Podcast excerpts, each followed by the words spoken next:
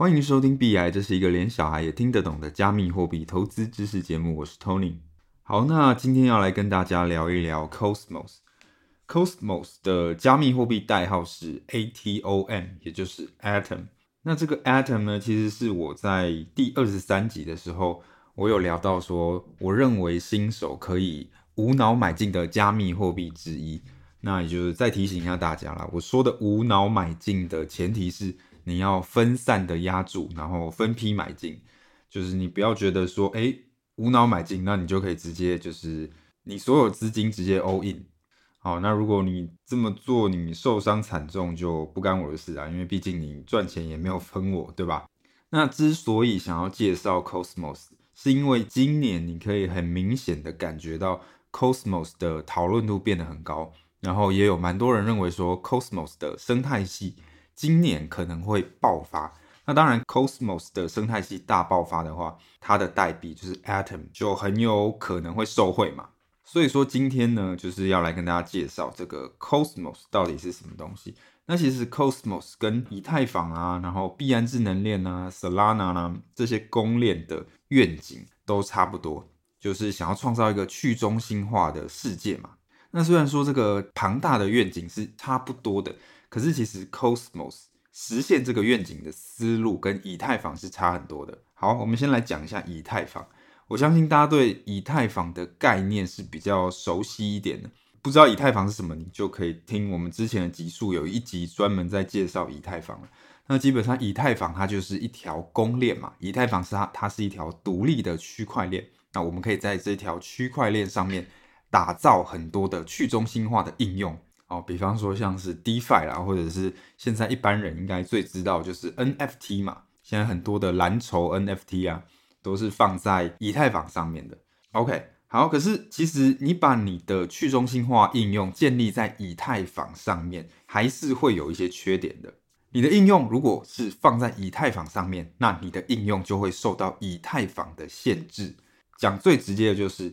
因为以太坊它本身是一条又贵又慢的区块链，它的交易速度很慢，而且手续费也很高，所以你可以想象说，哎，如果我今天想要做一个日常支付的应用，然后你把这个应用放在以太坊上面，那这个使用者体验就会非常差，因为以太坊很贵而且很慢，所以你可能用这个支付说，哎，我要买一杯五十块的饮料，那结果光是成交就要等一分钟。然后可能手续费还要收一百块，就你明明只是买五十块的饮料而已，结果诶，手续费竟然要收到一百块，那想当然大部分人都受不了嘛。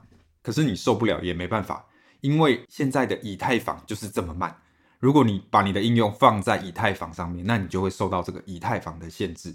以太坊现阶段每秒大概就只能处理十五笔交易而已啦，而且哦，是以太坊上面所有的应用。都在竞争这个每秒十五笔交易的这个资源，所以你想想看，以太坊当然就会很贵又很慢嘛，因为它每秒只能处理十五笔交易，然后以太坊上面又有这么多的应用又要抢这个资源，所以说如果你的去中心化应用是放在以太坊上面，那当然就会受到这个限制。以太坊现在如果在卡，那你的应用当然就会跟着卡。所以说，为了要解决这个问题，那最直接的想法就是，好，那既然以太坊这么慢，那我们就不要把应用放在以太坊上面嘛，我们就放到其他更快的公链。那确实，现在公链越来越多，然后也越做越快了。像是我们二十二十三集有提到的，呃，Solana 啦，然后 Avalanche 啦，然后币安智能链啊，然后什么 Near、Phantom 这些公链，基本上就是主打说，哎，它的速度越来越快。然后手续费也比较低，OK，所以说如果你的应用假设我们说放在 Solana 这样的高速的公链上面好了，那确实就会比较快，没错。可是其实根本上还是没有解决说，哎，你的去中心化应用受到公链的限制的这个问题。你的应用放在以太坊上面，就是受到以太坊这台这条公链的限制。然后你放到 Solana 上面，就只是变成受到 Solana 的限制而已。对，Solana 是很快，没错，可是它也有它相对应的问题嘛。比方说今年，呃，Solana 就直接宕机，宕了四十八个小时。所以你可以想象说，如果你的支付的应用做在 Solana 上面，那宕机的时候，你的应用就会跟着宕机。它宕四十八小时，哎，你的这个支付就有四十八小时完全不能用。这个就是你的应用受到公链的限制的问题，而且还是一样会有资源竞争的问题。也就是说，这条公链上面的所有应用都要共同去竞争这个频宽啦。假设我们要做一个去中心化的游戏好了，那这个游戏呢，需要每秒大概处理一千次的交易。假设是这样，那显然以太坊上面就完全没有办法处理嘛，因为以太坊每秒只能处理十五笔交易。那如果是 Solana 的话，Solana 每秒可以处理两千笔以上的交易，诶，所以说感觉好像我这个游戏每秒只需要处理一千笔，那就可以放在 Solana 上面咯。哦，其实这个也不一定，因为这个 Solana 每秒两千次交易，并不是只需要服务你的游戏而已，它还要服务其他的去中心化的应用。这条公链上面所有的去中心化应用都要抢这个资源，所以你可以想象说。啊、如果有好几个跟你一样的游戏，那很明显这个频宽就不够用了。那就算你放到 Solana 上面，还是一样会卡。所以说你换一条更高速的公链，那这个受限于公链跟资源竞争的问题，其实还是存在。所以说 Cosmos 就认为说，哎，以这种公链来建构呃去中心化的世界的这种方式，可能不够好，它会遇到资源竞争跟功能受限的问题。所以 Cosmo 就认为说，建构去中心化世界理想的方式，应该不是说，哎，有一条公链，然后在这个公链上面放很多应用，而是大家要为你的应用打造独立的区块链。OK，这个差别可以感受一下。我举个例子，比方说，我们以一般人都知道的 NFT 来说好了。今天你想要做一个 NFT 相关的应用嘛？那以太坊它就会跟你说，好，那你就把这个 NFT 的去中心化应用放在以太坊这条区块链上。那 Cosmos 就会跟你说，哎，不要，因为你放到以太坊上面的话，那你的应用就会受到以太坊的限制。所以说，你应该要自己建立一条区块链，你要自己建立一条功能特化的区块链，专门用来处理你的 NFT 的应用。你可以把这个以太坊当成是虾皮啦，就是它是一个大型的电商网站，然后卖家可以进去虾皮里面开店嘛。那这么做的缺点就是，你开店你就会受限于虾皮，对吧？如果今天虾皮要抽成，那你就无能为力啊，你就也只能被他抽。那或者是说，哎，啊、呃，你想要做一些特别的优惠，可是虾皮并不支援这样的功能，那你就没办法做。那或者是虾皮宕机了，那你的商店就会跟着宕机。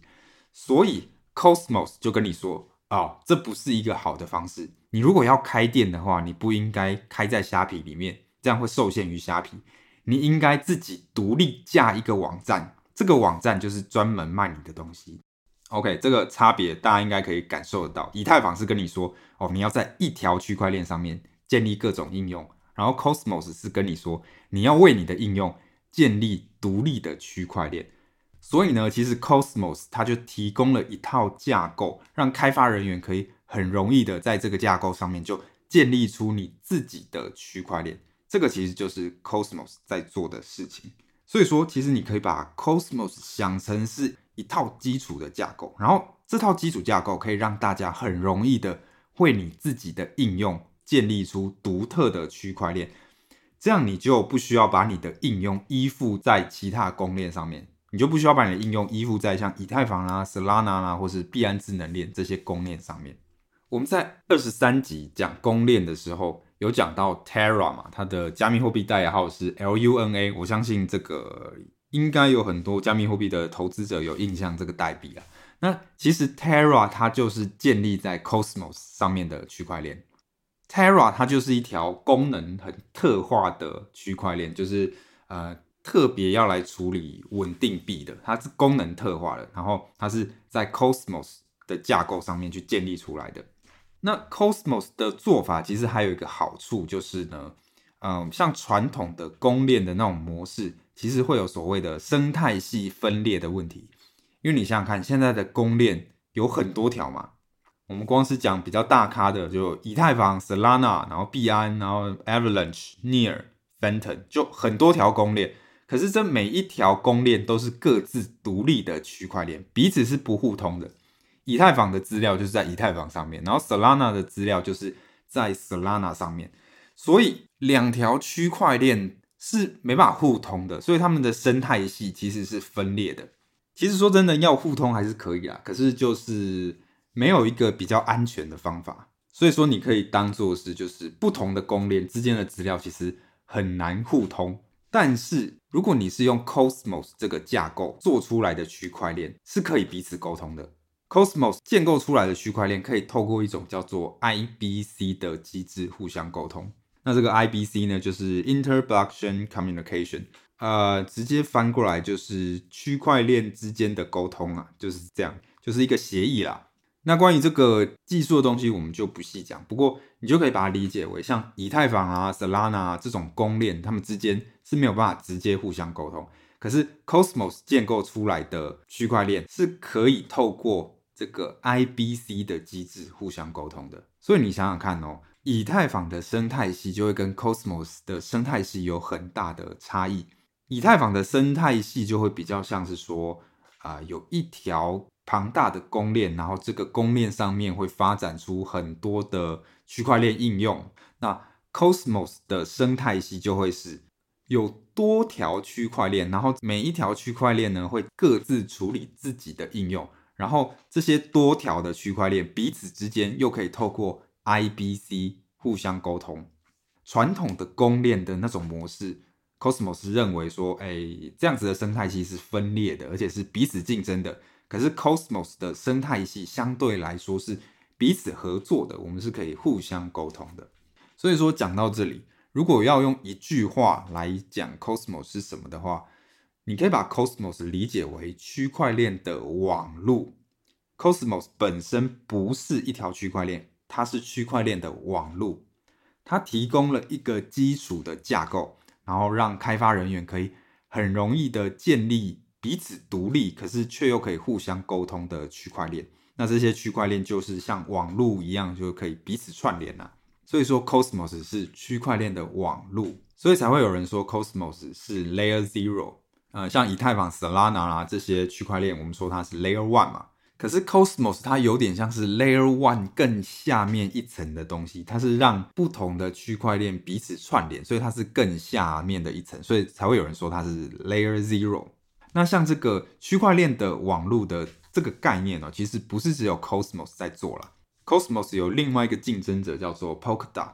可是其实目前的以生态系发展的这个前景来看，呃，Cosmos 似乎是比较有前途的，也就是它是这个区块链的网络这个赛道的领先者了。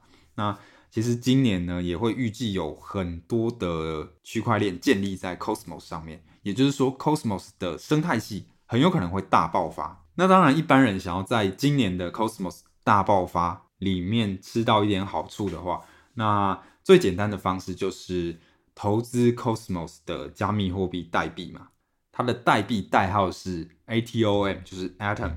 那其实讲精准一点哦，Atom 它并不是 Cosmos 的代币，Atom 其实是 Cosmos Hub 的代币，它不是 Cosmos 的代币。因为 Cosmos 它并不是区块链，Cosmos 它是区块链的网路。那这个 Cosmos 的网路里面的第一个区块链就叫做 Cosmos Hub。那这个 Cosmos Hub 的代币就叫做 Atom，OK，有点小复杂，就是 Cosmos 这个网路里面的第一条区块链叫 Cosmos Hub，然后这个 Cosmos Hub 的代币就叫做 Atom。那其实这个 Cosmos Hub 在 Cosmos 网络里面有蛮重要的地位啦。Cosmos Hub 有点算是这个网络里面的一个枢纽。我们前面有提到说 Cosmos 网络。里面的区块链彼此是可以透过 IBC 互相沟通的，对吧？可是其实这些区块链彼此的沟通并不是直接的连接，而是透过一个中枢啦。那这个中枢就是 Cosmos Hub。那这个 Cosmos Hub 的代币 Atom 呢，其实它的作用主要就是可以质押在 Cosmos Hub 里面，然后负责维持这个网络的安全。OK，所以 Cosmos Hub 在 Cosmos 的生态系里面。是有很重要的地位的，所以也就是，如果今年 Cosmos 生态系真的爆发的话，那你投资 Cosmos Hub 的代币 Atom 就很有机会可以捞到好处。那讲白一点，就是这个 Atom 很有可能在今年会有一个很可观的上涨。可是其实当然啦，就是要提醒大家说，投资这种事情其实就没有一定的啦。我们只能从一些观察认为说，哎，确实今年大家是很看好 Cosmos 的，然后也确实认为说，哎，呃，今年很有可能 Cosmos 会是一个很大的叙事，也就是一个新的热潮了。可是这件事情其实也没有人可以跟你打包票嘛。而且其实这个 Atom 代币它也是有一些争议的，也有人认为说 Atom 代币的话，它的价值捕获的能力其实不够。那讲白一点，就是说，诶，虽然说 Cosmos 网络的这个概念屌炸天，就是非常厉害，可是即使 Cosmos 的生态系大爆发，好像 Atom 也可能不一定有办法涨到这么多，因为生态系的爆发可能跟 Atom 毫无关系。我们举一个例子，就是 Terra 嘛，Terra 前一阵子也是有一个大爆发，然后里面的 Luna 这个代币呢，价格涨得非常高。那其实这个 Terra 就是。透过这个 Cosmos 的架构建立起来的，它其实也可以算是 Cosmos 生态系里面的一个区块链。可是虽然说 Terra 大爆发，可是 Atom 它获得的涨幅并没有到像 Terra 这么多，就好像 Terra 自己发展其实跟 Atom 是毫无关联的这种感觉。那当然啦，就是 Cosmos 的团队呢，其实也有在设法说，哎，想要让 Atom 这个代币的价值捕获能力变得更高了。所以说呢，其实如果你是一个比较保守的投资人，或者是新手的话，呃，请建议你就是分批的买进，那永远不要去 all in，因为其实投资最重要的就是比气长嘛，就是你要活得够久，你不要因为一次的失误啊，你就拜拜了。好，那这个就是今天介绍的 Cosmos 区块链的网络，那我个人也是看好它在今年的发展啊。也可以跟大家说一下，就是其实单纯的持有 Atom 这个代币的话，其实算是蛮可惜的，并没有办法发挥它最高的效益。所以其实如果你是比较进阶一点的玩家，会建议你把你持有的 Atom 代币拿去质押，这样子你不但可以获得额外的利息，然后也有机会获得其他的空投。可是这个就是其实比较呃进阶的部分了。那所以说我们下一集会聊一下说，哎。如果说你看好 Cosmos 的发展的话，那你要怎么样把你的投资的利益最大化？只是单纯的持有 Atom，那当然你也可以从这个生态系的爆发里面受益嘛。可是就有点小浪费，就有点可惜，你并没有最大化你的投资。我们下一集会聊一下这个部分，然后也会讲一下说，诶，Cosmos 生态系里面现在有哪一些项目是我个人觉得比较有前途的，然后也是我个人有买入的。那也算是给进阶玩家一些参考啦。好，OK，那今天这个就是我们全部内容。如果你觉得我们的内容还可以的话，希望你可以在 Spotify 或是 Apple Podcast 上面给我们五星好评。那你有任何问题，不管是听不懂，或是疑问，或者是觉得有比较想了解的内容，都欢迎你直接私讯我们，或是在我们的社团里面发问。好，那我们就下一集再见。